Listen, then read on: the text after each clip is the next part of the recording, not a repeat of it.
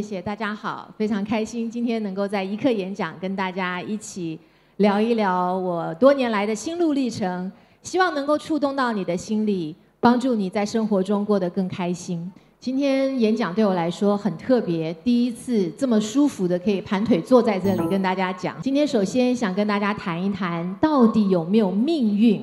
有，怎么可能没有呢？你生下来该长多高多壮？是吗？你生在什么样的家庭？你生在哪里？这已经决定了你命运的一大部分了，是不是？但是我们也有看到呀，生在完全相同的一个家庭，同样的父母、姐妹、兄弟，哦，他们的差别可是天差地远了。你一生的性格会造成在每一个人生的转弯处，你会做不同的决定和不同的选择，不同的决定和选择就塑造了你的命运。让你的人生有很多的不同的转变，在一个转弯处，你选这个选那个，对你未来有好大好大的不同。我们怎么样有能够有智慧去选择对我们最好的道路呢？了解自己，当你能够看到自己个性，看到自己的惯性，看到自己的生命，其实是一个不知名的写好的程序，在推动你的人生的时候。那个时候你可以醒来了。如果我们任由命运的程序来主宰我们人生的话，没有办法回观我们自己，能够做不同的选择和反应模式的话，那你就是被命运牵着鼻子走的。怎么样能够让人生更加的顺流？怎么样去创造你想要的人生？你就必须不断的去了解自己，理解自己。怎么样理解自己？怎么样去看自己？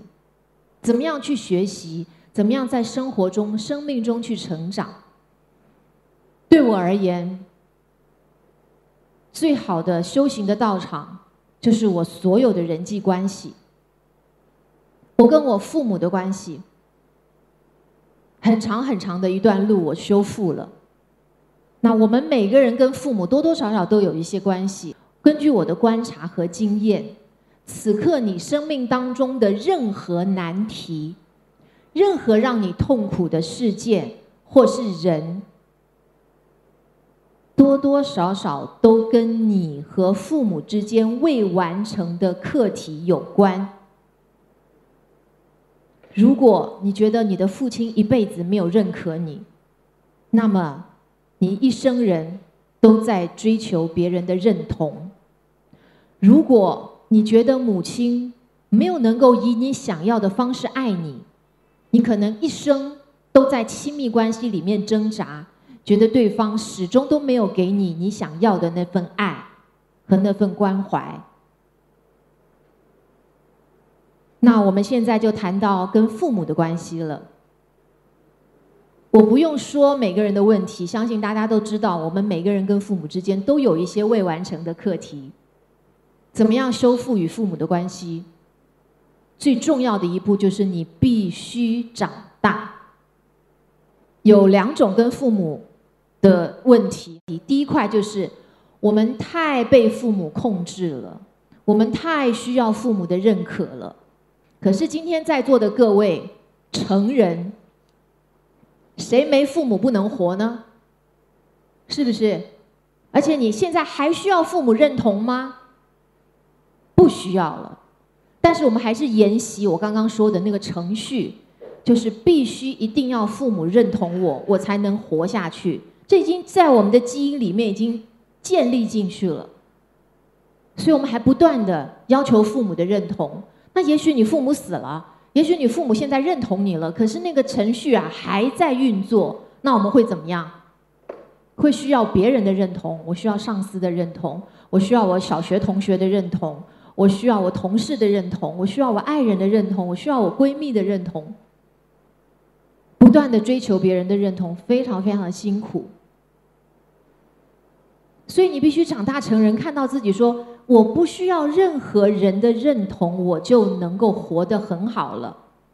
如果你真的看到这一点，然后不断的在生活当中观察观察你自己。是不是又因为没有得到别人的认同而在那里纠结？有没有因为想要获得别人的认同而付出了极大的代价？但我刚刚说，另外一个跟另外一个跟父母的关系就是什么？我们怨恨父母。为什么会怨恨父母？因为在我小的时候，他们没有好好照顾我。可能父母很小把你送到全托，可能父母在很小的时候就离婚了，其中一方改嫁或改或是另外又娶了。你跟他的关系很淡薄，他很少来看你。在你那么小、最需要父母的时候，他们是缺席的，或是他们太忙了，没有办法给你想要的关注和爱，所以你对他们心里有怨怼，不自觉的疏远他们，用冷漠来对待他们。大家看到没有？我讲这两大问问问题，一个是长大了还是非常需，长大了还是非常需要父母的认同；另外一个是长大了还在怨恨父母小时候没有好好对待你。拜托，你现在都几岁了？所以跟父母修复关系，为什么这么重要？我讲一个比较灵性的观点，那就是：对不起，你身上的血与肉，你的能量系统完全来自你的父亲母亲，他们把你带到这个世界上来，你的能量跟他们息息相关的。我们每个人每天都在努力的，希望更有名、更有钱、更快乐、更幸福。我告诉你。如果你跟你父母的关系不好的话，你都不要想幸福快乐这两这四个字了，因为他们是你能量的来源呐，他们是你生命的源头啊。你剪断了跟生命源头的连接，你怎么可能有幸福快乐健康呢？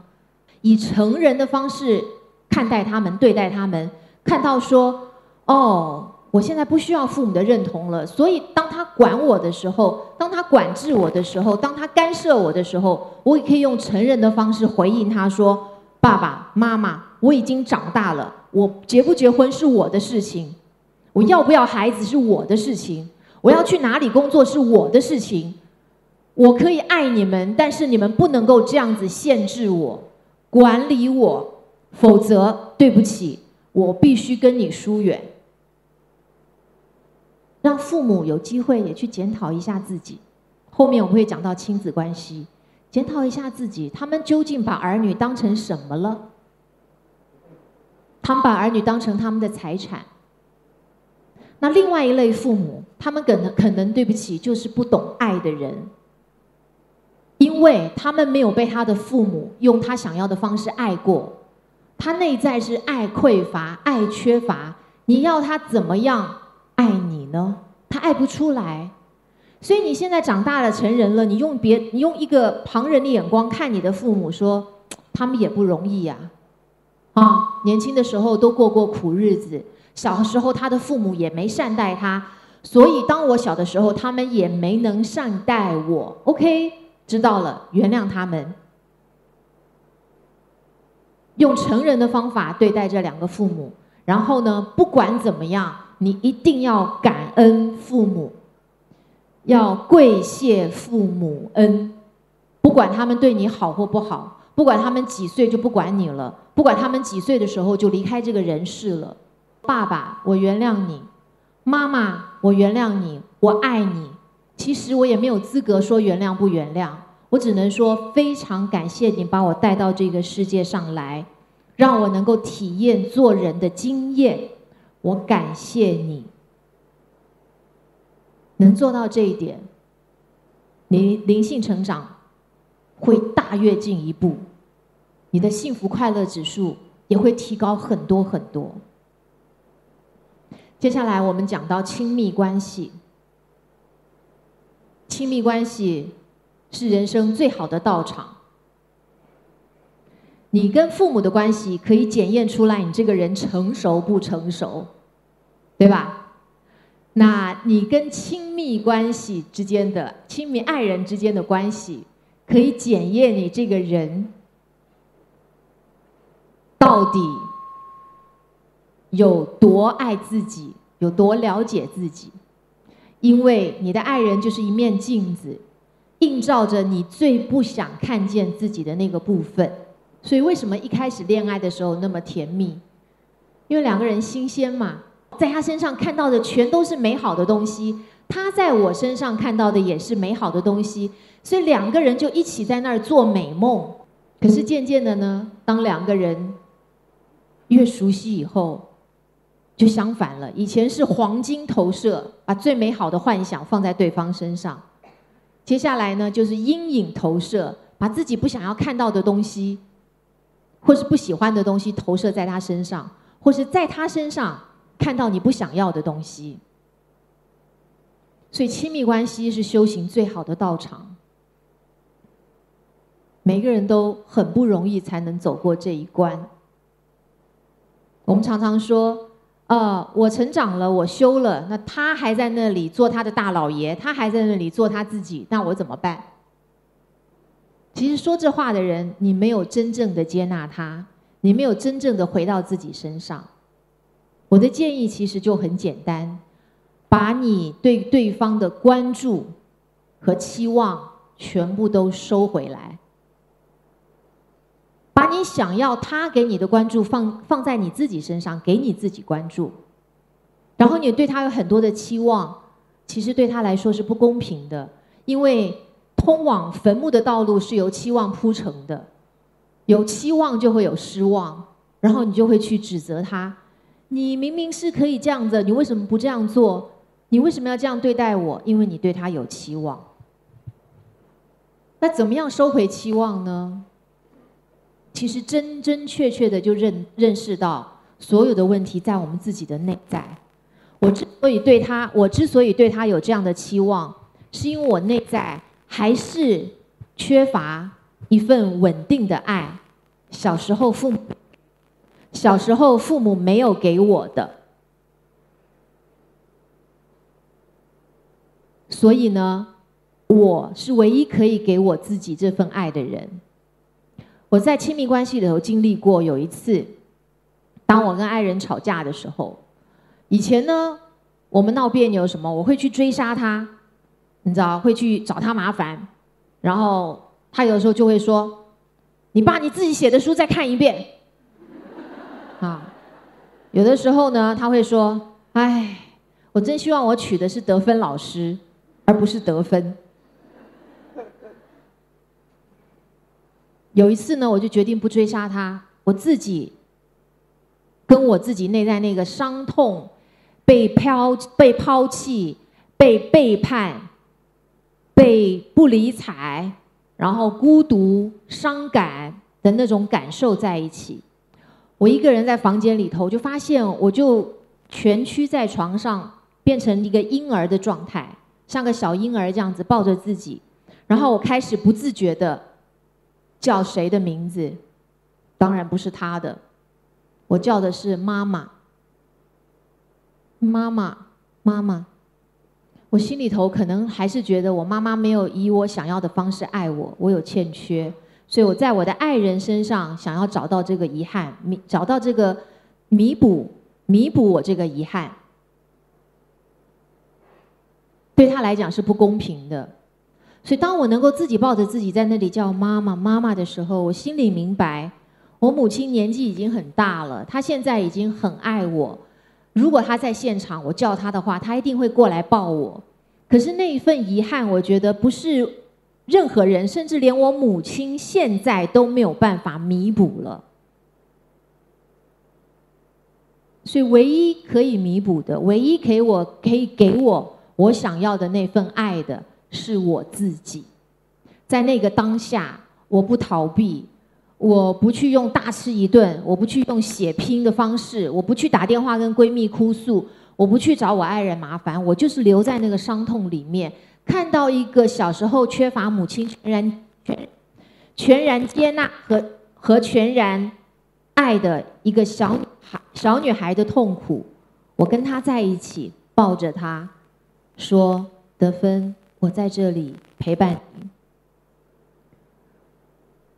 从那次以后，我觉得我对我爱人的期望显著的下降。我没有那么依赖他了，我没有那么需要他为我做这个做那个，一定要用什么方式表达他自己，没有了。因为我找到自己内在的那份爱，非常重要。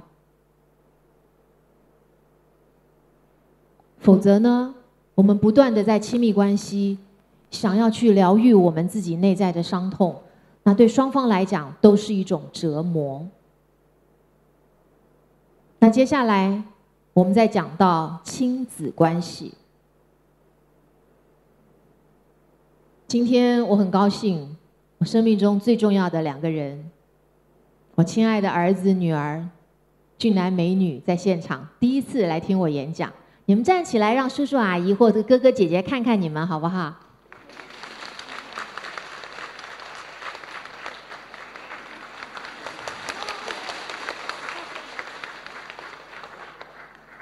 他们两个比较害羞，不像他妈妈比较习惯舞台。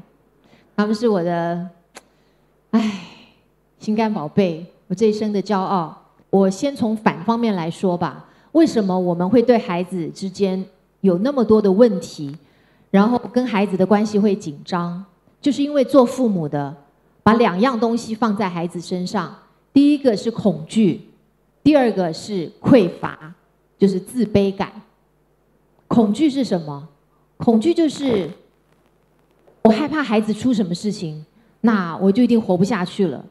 匮乏就是孩子啊，妈妈不出色，这个爸爸没什么成就，所以我一辈子的希望都在你身上了。我就是被这两种能量养大的。我妈妈有很多的恐惧，所以她对我严加控制。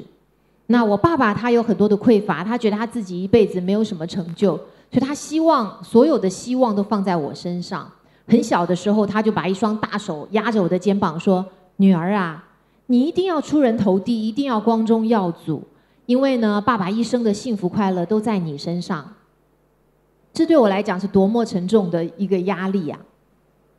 那我母亲呢，是从头到脚到我的婚姻完全包办。有一阵子，那时候年轻的时候，人家介绍对象给我，我妈就会说：“这个我不要，这个不行，那个不行。”我在想说，奇怪，是你要还是我要？怎么变成你不要呢？那从那次婚姻，就是从结婚到离婚，他都完全参与这样子。我没有隐私，在他面前没有隐私，所以我母亲是非常非常严格控制我的。所以我对我的孩子呢，真的我让他们有点用散养的方式、放养的方式，让他们自己长大。当然啦，我提供了一个很很安全、很有爱、支持他们的一个环境。但是呢，我会发现啊，在我对我孩子的这个教养过程当中，我会不自觉的把我跟我父母未完成的议题，还是放在他们身上。那像我儿子，当然小时候比较顽皮，男孩子小时候比较难带。可是到了青少年以后呢，其实他很乖。我儿子是非常非常乖的一个小孩子，跟妈妈也很亲。那就说明了，其实我跟我父亲的关系还是比较好的。我父亲他让我觉得在这个世界上很有安全感。如果你的父亲跟你关系不好的话，那你会对这个世界充满了恐惧感，对金钱也会有恐惧。只要直到有一天你发现你的父亲真的是他在那里，他在支持着你，他在爱你，可能是以一种你无法理解或是你看不见的方式，你能看到这一点，你对这个世界、对金钱的匮乏和恐惧都会下降。那我跟我母亲之间的关系，就是我母亲曾经有一阵子哈，她不认同我，就是对我很冷酷啊，对我很冰冷，很保持距离。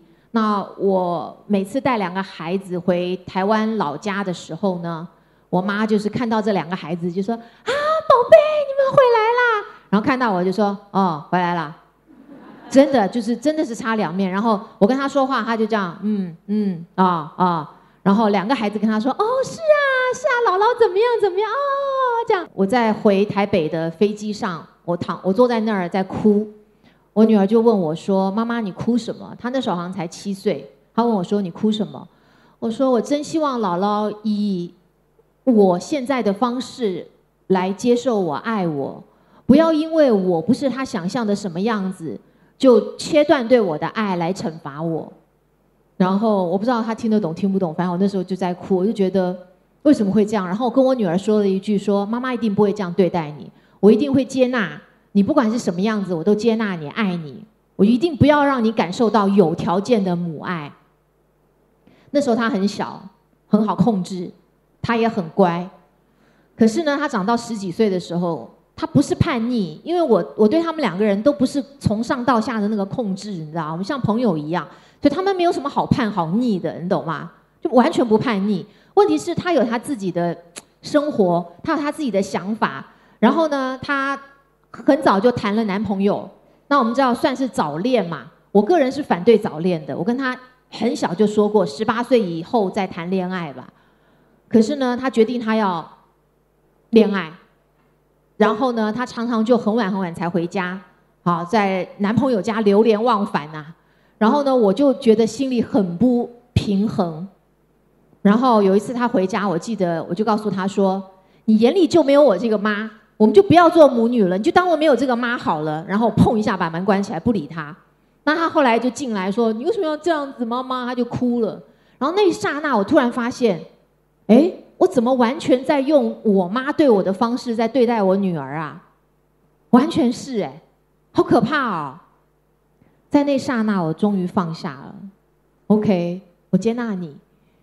你想做你爱做的事情，就去做吧。妈妈支持你，妈妈爱你。他哥哥就跟我说，他这样子会耽误功课，你不能让他这样子这么早恋爱，你要去阻止他。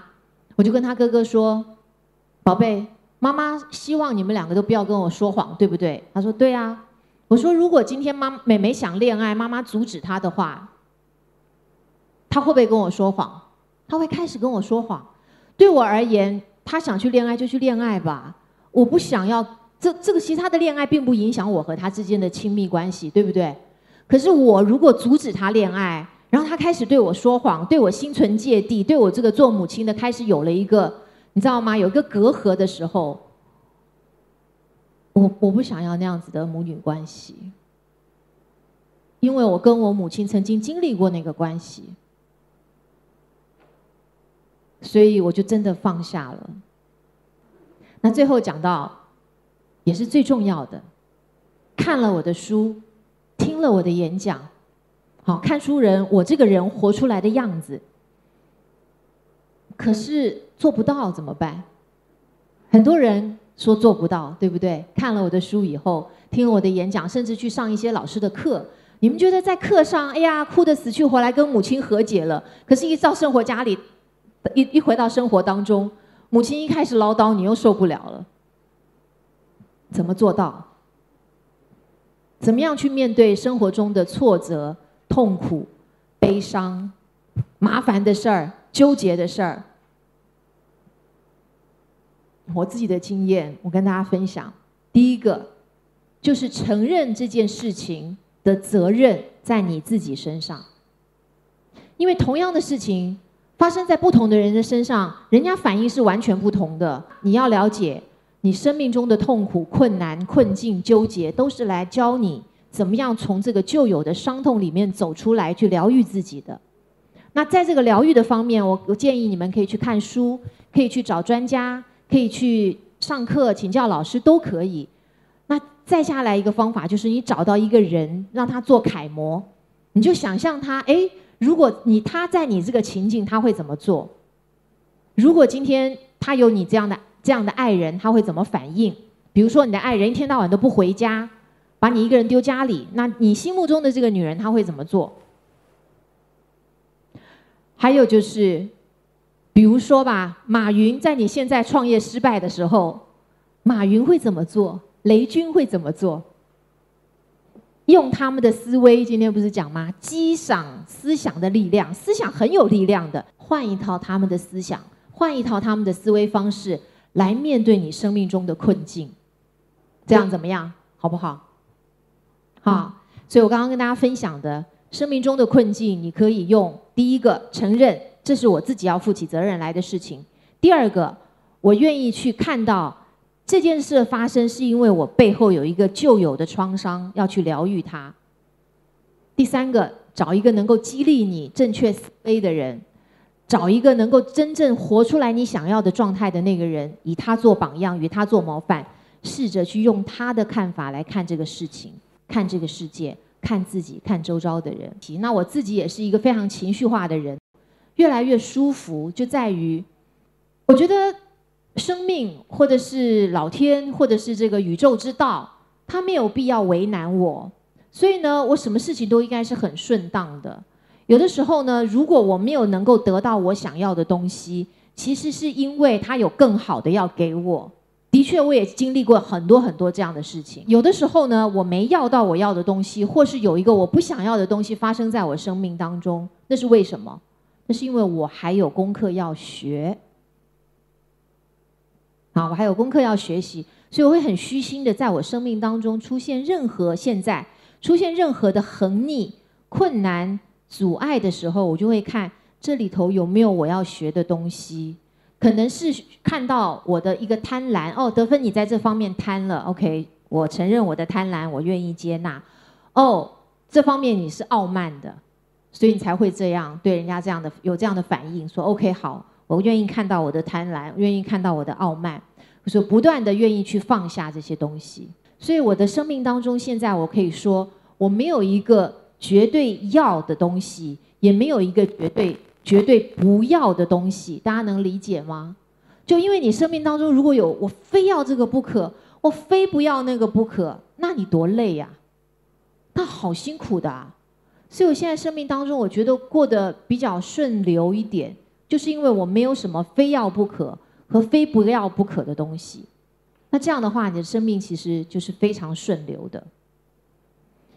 那嗯，我觉得。很多时候，我真的看见很多人很顽固，非常非常顽固，执着于他们的信念和思想。